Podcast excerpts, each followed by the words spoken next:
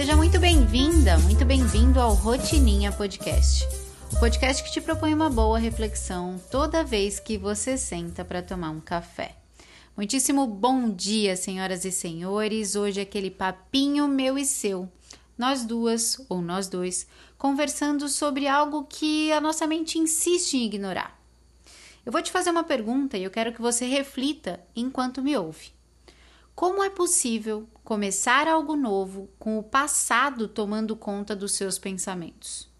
Enquanto você não curar o que passou, as suas decisões serão mais pautadas no medo de acontecer de novo do que no desejo de fazer dar certo.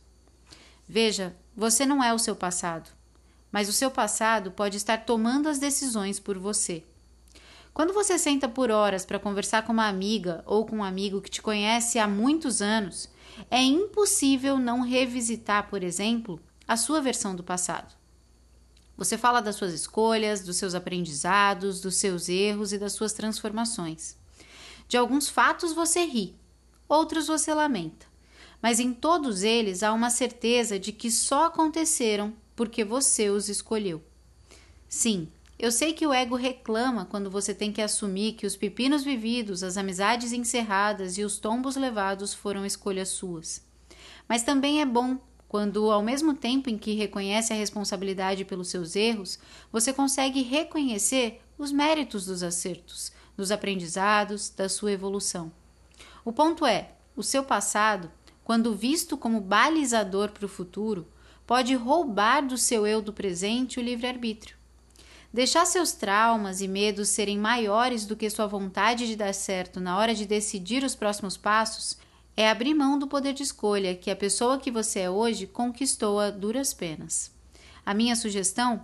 Use o seu passado como uma enciclopédia a ser consultada, mas jamais como um mapa a ser seguido. Me diz aqui, quem tem escolhido os seus próximos passos? Seu eu do passado, cheio de inseguranças, receios e medos? Ou seu eu do presente, com experiências somadas, conhecimentos adquiridos e compromisso com o seu eu do futuro. Eu espero que essa reflexão bata em você com a mesma intensidade com que ela bateu em mim quando eu a escrevi. Às vezes a gente deixa o nosso passado tomar conta da nossa vida e nos balizar de modo que todos os nossos traumas são os grandes decisores, as grandes forças que tomam decisões sobre o nosso futuro.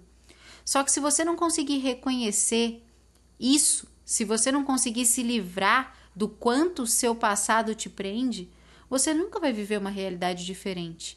Porque quando você usa o seu passado para te balizar, no final das contas, você está só revivendo aquela realidade que na maioria das vezes você sequer gostaria de ter vivido.